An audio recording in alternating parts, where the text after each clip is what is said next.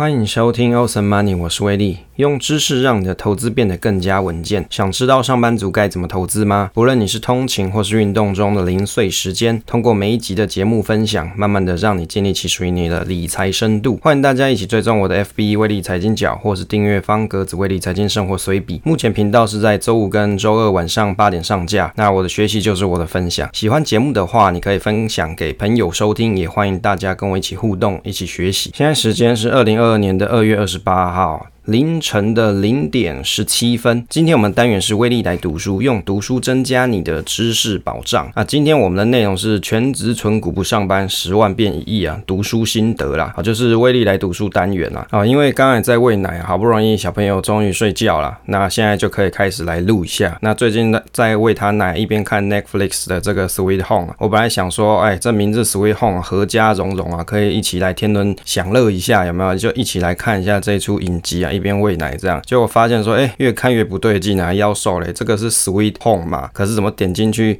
越看越奇怪，怎么都是僵尸啊、怪物之类的？好，这个韩剧是还实在是还蛮有趣的，就是用这种很很巧妙的名字，但是包装了很恐怖的故事在里面啊。啊，如果大家有兴趣的话，放假的时候可以去收看一下。好，开始我们主题的时间啊，这一集的内容是全职纯股不上班，十万变一亿啊，读书心得啦。这一次哦，感谢这个采石文化的赠书哦，采石文化常常。证书给我看啦，就感谢他们阅读了这一本日本股市名人古签呐，日文应该是叫做 Kabu Hyak Sen 啊。那他这本书啊是讲说他的故事是全职三十年以上的资深投资人。那这本书算是他的一个投资自传，怎么从小时候长大能够有投资眼光的历程啊？借由他投资故事的分享，也可以了解他怎么做价值投资这件事情哦。这个作者我有去看了一下他的推特啊，就是他日本人嘛，他有经营推特，他推特呢是有二点九万人。追踪啊，我也看了一下日本人对他的书籍的介绍，有兴趣的，到时候我网志发布的时候，大家可以去点连接收看，就是有日本人介绍他的影片啊。那你要记得，你可以开字幕啊，你听不懂日文也没有关系，你可以自己选日文转繁体嘛，这样子你还是可以看啦。那亚马逊呢有卖它的原文版，叫做啊威利的书名翻译是叫做存钱四十万，通过买股票赚到四亿元啊，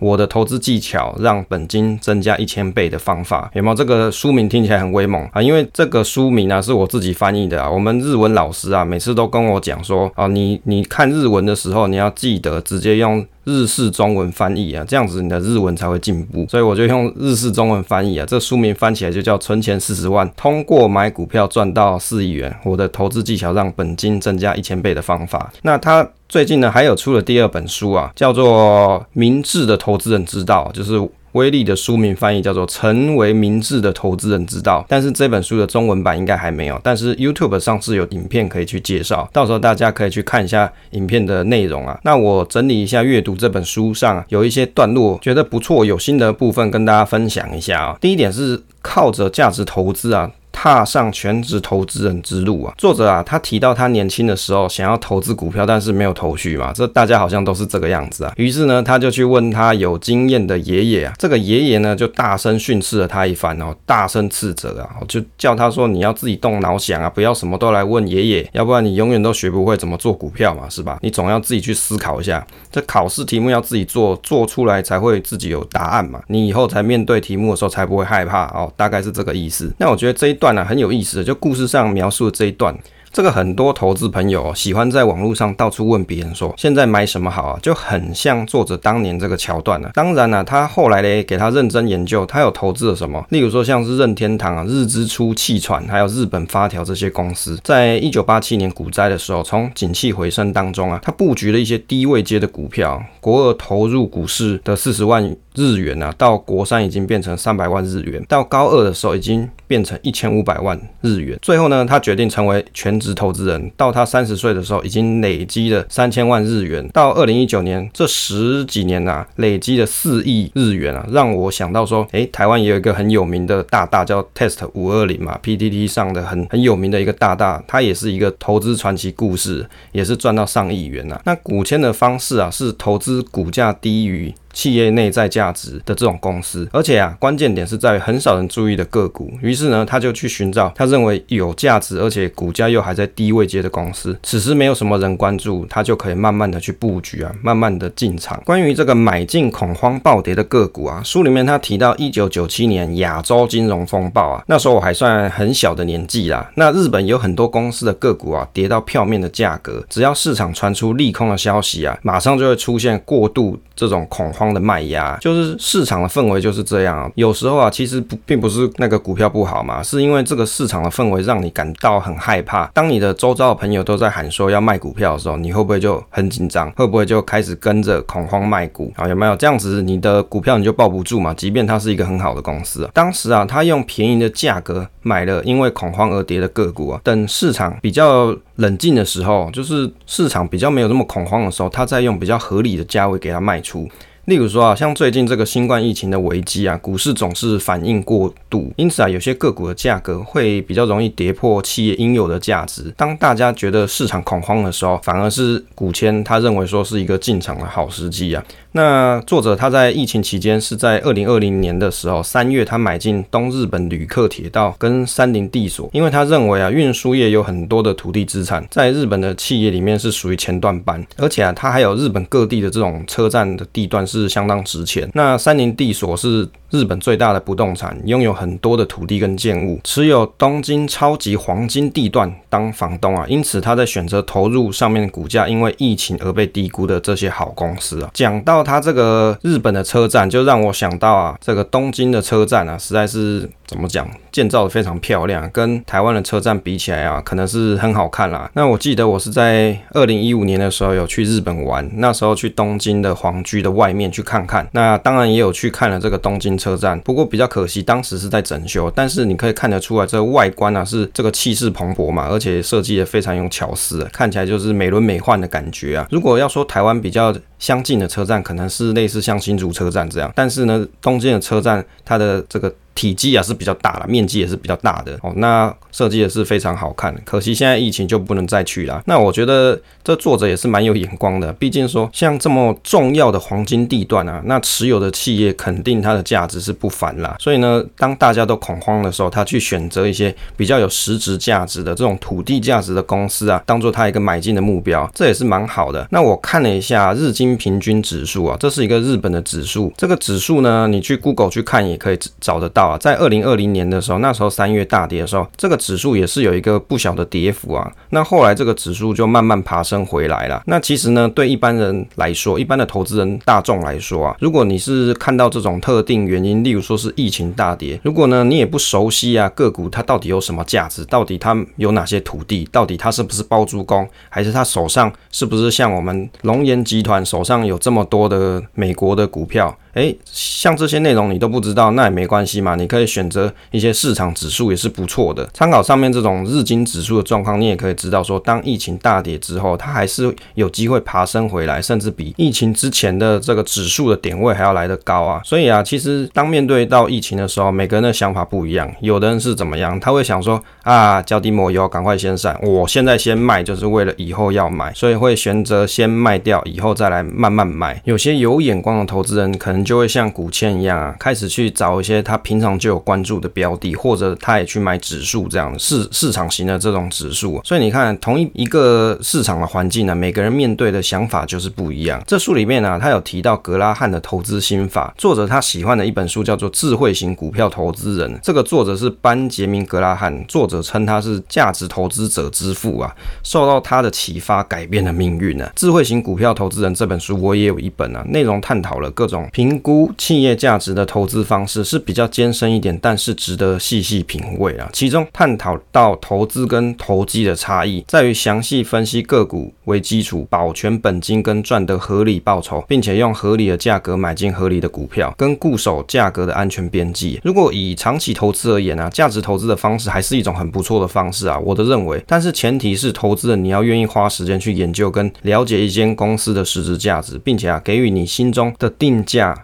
然后呢，期待这个股票呢未来是可以有股价的发酵啊。价值投资跟成长投资的差异啊，书中这一段的讨论我觉得蛮有意思的。价值投资跟成长投资有一个很大的差异在于。未来值跟现值的不同，这也也帮我厘清了一下过去的一些看法。成长投资的是根据企业的业绩成长、预估成长的可能来计算未来的价值。那价值投资呢，是调查企业的现值有多少，来估计被低估了多少，进而做投资。意思就是说啊，价值投资的部分啊，它是去调查企业它到底现在应该估值起来是多少，那现在的市价有没有是高估还是被低估？那如果有被低估的可能，它就可以去做投资啊。意思就是说，去捡便宜的意思啦。其实区别的方式就是一个专注在现在的价值有没有被低估，一个是着重在未来的价值是不是可以比现在还高。那专注的方向不同，投资的观点就不一样。这个跟选成长股不一样。作者他提的价值投资啊，是指说着重已经发生的事实，例如公司手上有哪些资产跟稳定的进账的收益。那成长股是看未来可能营收会带来股价的成长的动能有多少。例如说，以前我们节目里面有介绍城市中的投资方式，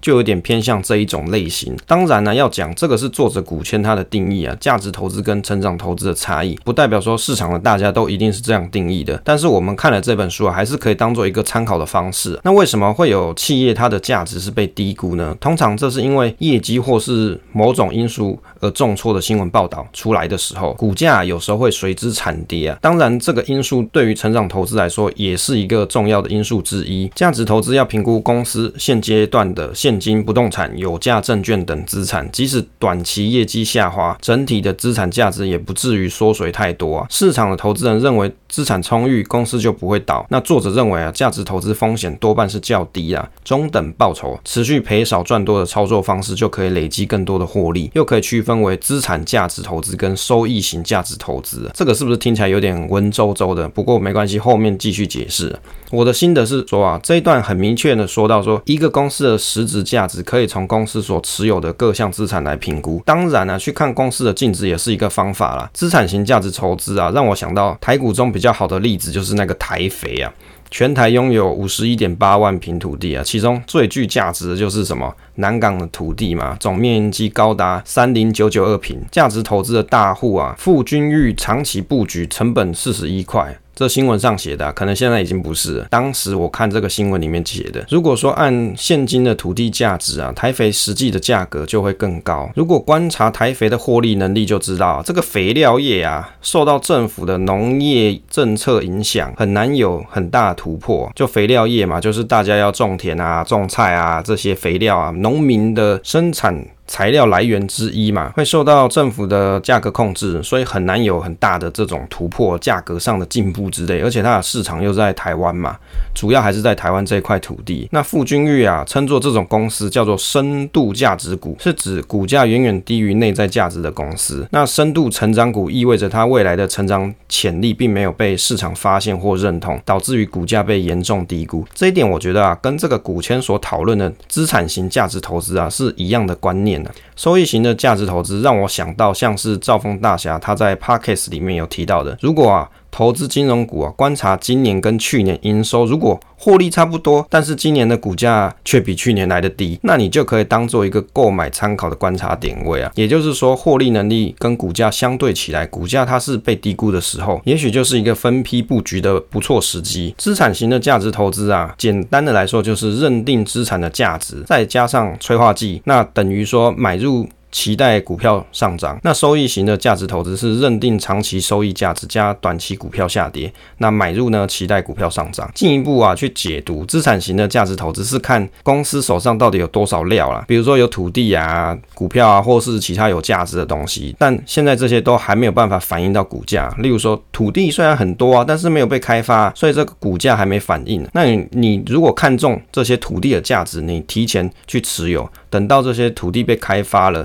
那股价就会有一个相对不错的表现，那你就有机会赚到钱啊。这个收益型价值投资就像是每年公司营收都很稳定，但是啊，好死不死突然踩雷，好就好公司怎么样遇到倒霉事，于是啊，市场的资金呢就偏重于其他相同产业的标的，这时候股价基期就相对较低啊。这个举一个比较现在比较好观察的一个例子，就像是金融股里面的华南金嘛，比如说像是华南永昌案嘛，还有华南金啊，它在美国有一些呆账啊，这些内容，这个就很像是踩雷嘛。但是呢，你去看它在去年二零二一年的表现，它可能是在这些金控股里面啊，是相对基期比较低。那当然，它所赚进的钱啊，它手上的这种 EPS 可能相对其他的金融股也来得低。但是如果你看中它未来的获利表现还是会不错的话，那也许就是一个不错的投资时机。那这个只是举例啊，不是叫你大家去买，因为这个收益型价值投资啊，我是在想说有什么标的可以让大家快速了解这个东西到底在讲什么。因为像金融股这种东西啊，它的收益啊，